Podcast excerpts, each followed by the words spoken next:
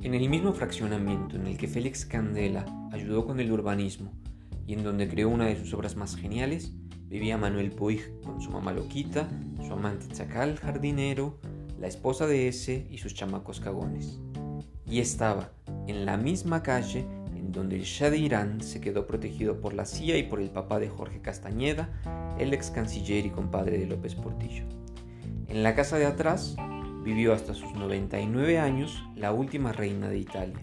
quien vino en los años 70 después de su divorcio y después de andar exiliada en Portugal desde los años 40 y después de que su hijo príncipe heredero se volviera un capo traficante italiano, su hija de en medio se volviera una vedette drogadicta y la menor, en el menor de los males, se hubiera casado en Ciudad Juárez con un argentino.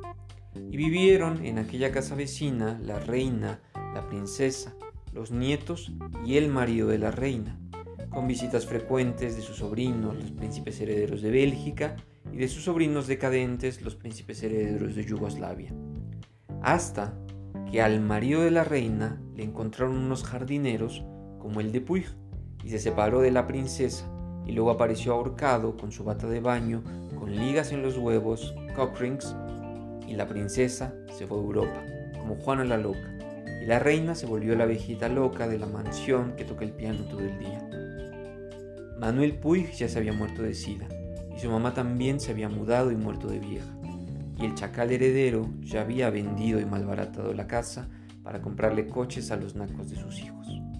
Y la reina regresó a Europa solo para morir sin poder pisar Italia de nuevo. Y su nieta, hija del ahorcado, se había casado con un mi rey mexicano y divorciado, y tenido una hija princesa mitad mexicana.